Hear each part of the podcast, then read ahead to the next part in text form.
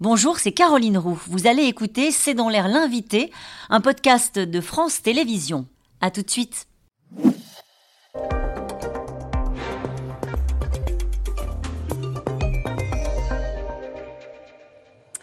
Bonsoir à toutes et à tous. Bienvenue dans C'est dans l'air. Mon invité aujourd'hui est Charlotte Cobel. Bonjour. Vous êtes euh, secrétaire d'État auprès de la Première ministre chargée de l'enfance. Pour commencer cette interview, deux chiffres. Un tiers des enfants de 10 ans a déjà vu un contenu euh, porno. 2,3 millions de mineurs consomment un contenu porno par mois. Vous vous attelez à ce sujet. Est-ce que vous allez euh, mettre en place des, des, mesures qui permettent au fond à nos enfants de ne pas aller sur les sites porno? Et juste avoir à cliquer oui, je suis pour avoir accès à ces contenus C'est un sujet de santé publique et de santé de nos enfants. Parce qu'il faut imaginer quand même le choc psychologique d'un enfant de 10 ans qui voit des scènes pornographiques. On parle même de viol psychologique, euh, tellement c'est marquant. Euh, la loi, elle existe en fait. Depuis toujours, le fait de présenter des images pornographiques à un mineur est interdit et puni de 3 ans d'emprisonnement.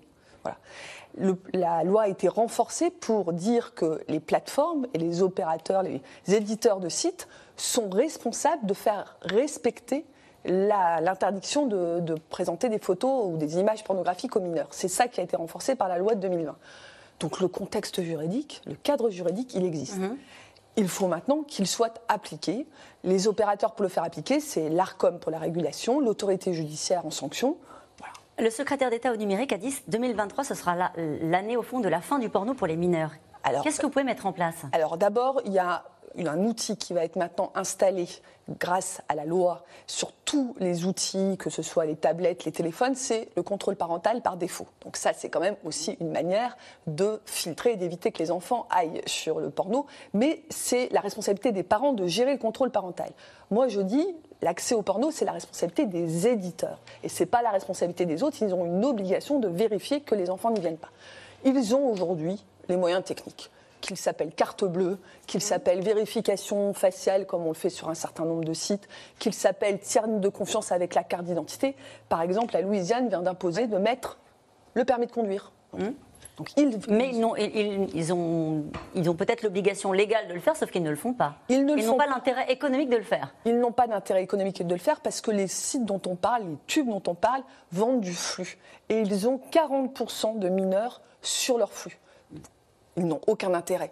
Ils sont en général basés à l'étranger, les comptes sont à l'étranger, ils ont rarement une adresse et un responsable, donc ils évitent de mettre en œuvre. Donc maintenant, on va dire, on siffle la fin de partie, il faut que ça soit mis. Et ça veut dire quoi siffler la fin de la partie? Ça veut Quels outils avez-vous à votre disposition? Alors, euh, en fait, pourquoi je dis on siffle la fin de partie? Parce que pour le moment, l'ARCOM, notamment, qui est l'autorité de régulation, et le gouvernement étaient entrés en discussion en disant on va réfléchir aux moyens techniques, etc. Ils ne sont pas autour de la table, ils ne cherchent pas à réfléchir. La justice avait ordonné une médiation entre l'ARCOM et euh, un des principaux opérateurs.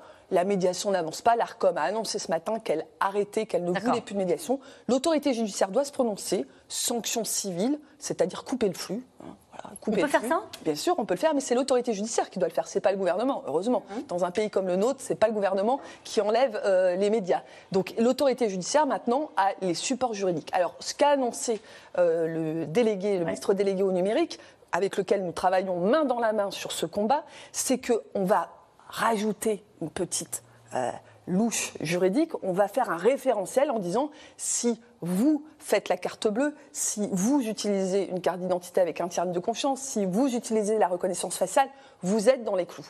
C'est pour les aider un peu plus parce qu'ils n'ont pas l'air de comprendre, si vous voulez. Oui, ils ont, très bien compris. Bah, ils ont très bien compris. Donc là, on va leur écrire noir sur blanc en leur disant attention, c'est ces dispositifs-là ou celui que vous voulez, pour autant que vous vous protégez. Est-ce qu'il y a un calendrier? Alors, le calendrier du référentiel, il va pas tarder à sortir. C'est l'ARCOM et la CNIL, parce que ce qui est important dans ces sujets-là, c'est aussi la protection des données.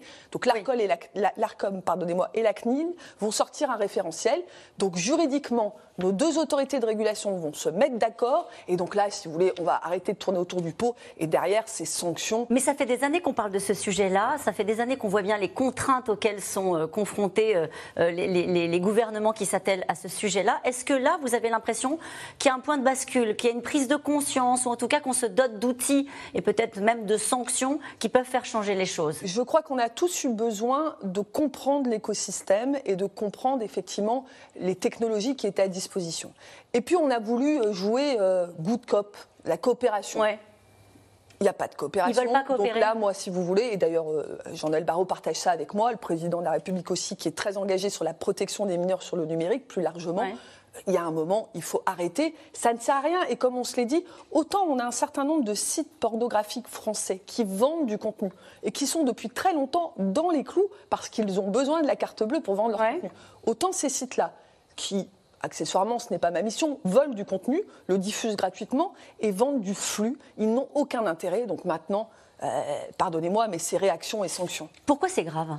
C'est grave. Parce que je pense au ra- au rapport d'information sur l'industrie pornographique rendu public fin 2022 qui disait que dans, dans ses conclusions que le porno constitue euh, leur première, voire leur seule référence aux enfants de ce que peuvent être les rapports sexuels. 40% de nos adolescents déclarent s'être inspirés des images pornographiques dans leurs propres relations sexuelles. Voilà. Donc, ça veut dire, si vous voulez, que alors des images qui sont plus ou moins violentes, des images qui sont plus ou moins respectueuses de la femme, de l'homme. Donc, ça veut dire qu'ils sont inspirés par ces photos qu'ils voient par ailleurs à un âge où ils ne sont pas nécessairement mûrs pour découvrir cette sexualité. Et vous C'est tout mettez, le sujet. vous mettez aussi en garde les parents qui mettent euh, sur les réseaux sociaux des photos de leurs enfants. Pourquoi? Alors, parce que on est dans un autre champ. Oui. Moi, ce que j'essaie Là, on de- parle de la protection de l'enfance d'une manière, manière générale, générale. face au porno et l'utilisation sur les réseaux sociaux d'images Voilà. qui ont l'air En fait- anodines de, de nos enfants qu'on peut mettre en, en vacances, qu'on met sur les réseaux sociaux. Exactement. Ce que je dis, c'est que tous les droits que nous tentons de faire respecter pour les enfants dans la vraie vie, il faut raisonner de la même manière dans la vie virtuelle. On a parlé du droit à la sécurité, à la santé, en empêchant les enfants d'aller voir du porno. Là, je vous parle du droit à l'image, et du droit des données personnelles. Aujourd'hui, un enfant de 13 ans a à peu près 1500 images personnelles qui se baladent sur le net, qui sont à disposition de tout le monde. Donc, vous imaginez un peu 1500 images qui peuvent aller de la petite photo de l'enfance où il fait le pitre euh, à des photos où il est nu dans le bain. Voilà. Quand on a 13 ans, on n'a pas nécessairement envie d'avoir une photo de moi nu dans Ouais. le bain qui se balade partout. Ça, c'est un sujet. L'autre sujet, et j'appelle votre attention sur ça parce que je pense que c'est important, quand on fait des enquêtes en pédopornographie et qu'on saisit des contenus pédopornographiques, la moitié des images sont des images d'enfants manipulés par les pédocriminels. Et donc, euh, ben, je ne sais pas, une image d'un enfant qui prend une glace sur une plage, Et ça donne Ouais. une image d'un enfant qui lèche euh, un organe sexuel. Donc, c'est ça dont les parents doivent Ouais. avoir conscience. Le net est un espace non contrôlé aujourd'hui dont il faut protéger nos enfants. Est-ce qu'il faut interdire les réseaux sociaux aux enfants de moins de 13 ans Vraiment? Alors, euh, normalement, les enfants euh, ne peuvent aller sur les réseaux qu'à partir de 13 ans. D'ailleurs, c'est une norme qui a été posée par euh, euh, les États-Unis. Et on sait que c'est pas respecté. Alors moi, je suis pas trop dans cette Ah bon? logique-là. Je suis dans la logique de responsabiliser les parents. Je le dis, on apprend à nos enfants à nager, on apprend à nos enfants à traverser la rue. Il faut apprendre et accompagner nos enfants sur le net. Et donc actuellement, on réfléchit puisqu'il y a une proposition de loi qui a été déposée devant le devant l'Assemblée nationale par Bruno Studer, très engagé dans ces combats. On a plusieurs sujets. La majorité numérique à 15 ans, donc c'est pas 13 ans, c'est 15 ans. C'est 15. Voilà. On a éventuellement la possibilité de demander effectivement aux plateformes de recueillir l'accord des parents, Ouais. ce qui présenterait l'intérêt de responsabiliser mieux les parents sur ces sujets-là. Alors, je voudrais avoir votre avis sur une proposition de loi euh, visant à retirer automatiquement l'autorité euh, parentale à un parent qui est condamné pour violence, agression sexuelle, qui est à l'ordre du jour d'ailleurs euh, aujourd'hui à l'Assemblée, avec l'idée qu'un parent violent n'est pas un bon parent. Est-ce que vous êtes favorable à cette proposition? Alors moi, je suis très favorable à cette proposition parce que vous voyez, en fait, derrière le mot autorité parentale, j'aimerais qu'on entende un peu plus responsabilité parentale. Un parent qui exerce des violences, des violences sexuelles ou physiques sur un enfant, n'est pas responsable complètement, donc doit se faire retirer les euh, attributs de la responsabilité parentale qui sont effectivement de décider si l'enfant peut partir en colonie de vacances, s'il peut être scolarisé à tel endroit. Et, voilà. Alors, dans notre droit, sur un droit aussi important qui est la relation parent-enfant, rien n'est jamais totalement automatique. Le Conseil constitutionnel ne l'accepterait pas.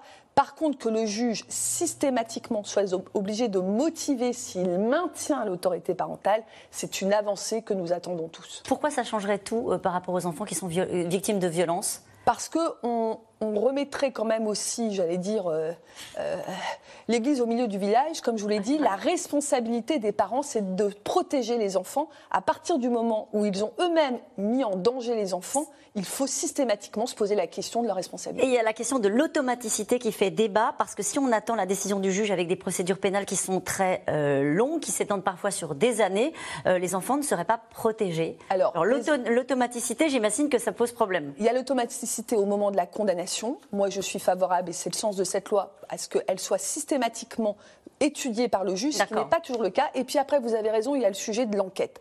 L'enquête, c'est le moment de la protection de l'enfant.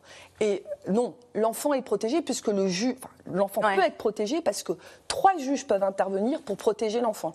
Le juge pénal qui peut interdire les contacts entre l'agresseur présumé et mhm. l'enfant, le juge aux affaires familiales qui peut suspendre dans le cadre d'un conflit familial, et le juge des enfants qui est aussi là pour protéger. Une des difficultés, vous l'avez dit, c'est la rapidité de la justice, c'est la coordination pour assurer la protection.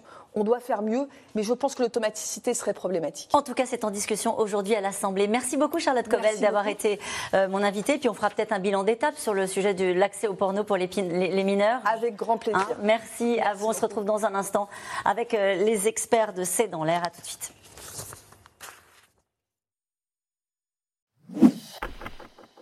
Merci d'avoir écouté C'est dans l'air. Comme vous le savez, vous pouvez désormais écouter l'intégrale, mais aussi l'invité ou vos questions à nos experts. Tous ces podcasts sont disponibles gratuitement sur toutes les plateformes de streaming audio. Et pour le replay vidéo, c'est sur France.tv, bien évidemment. À bientôt.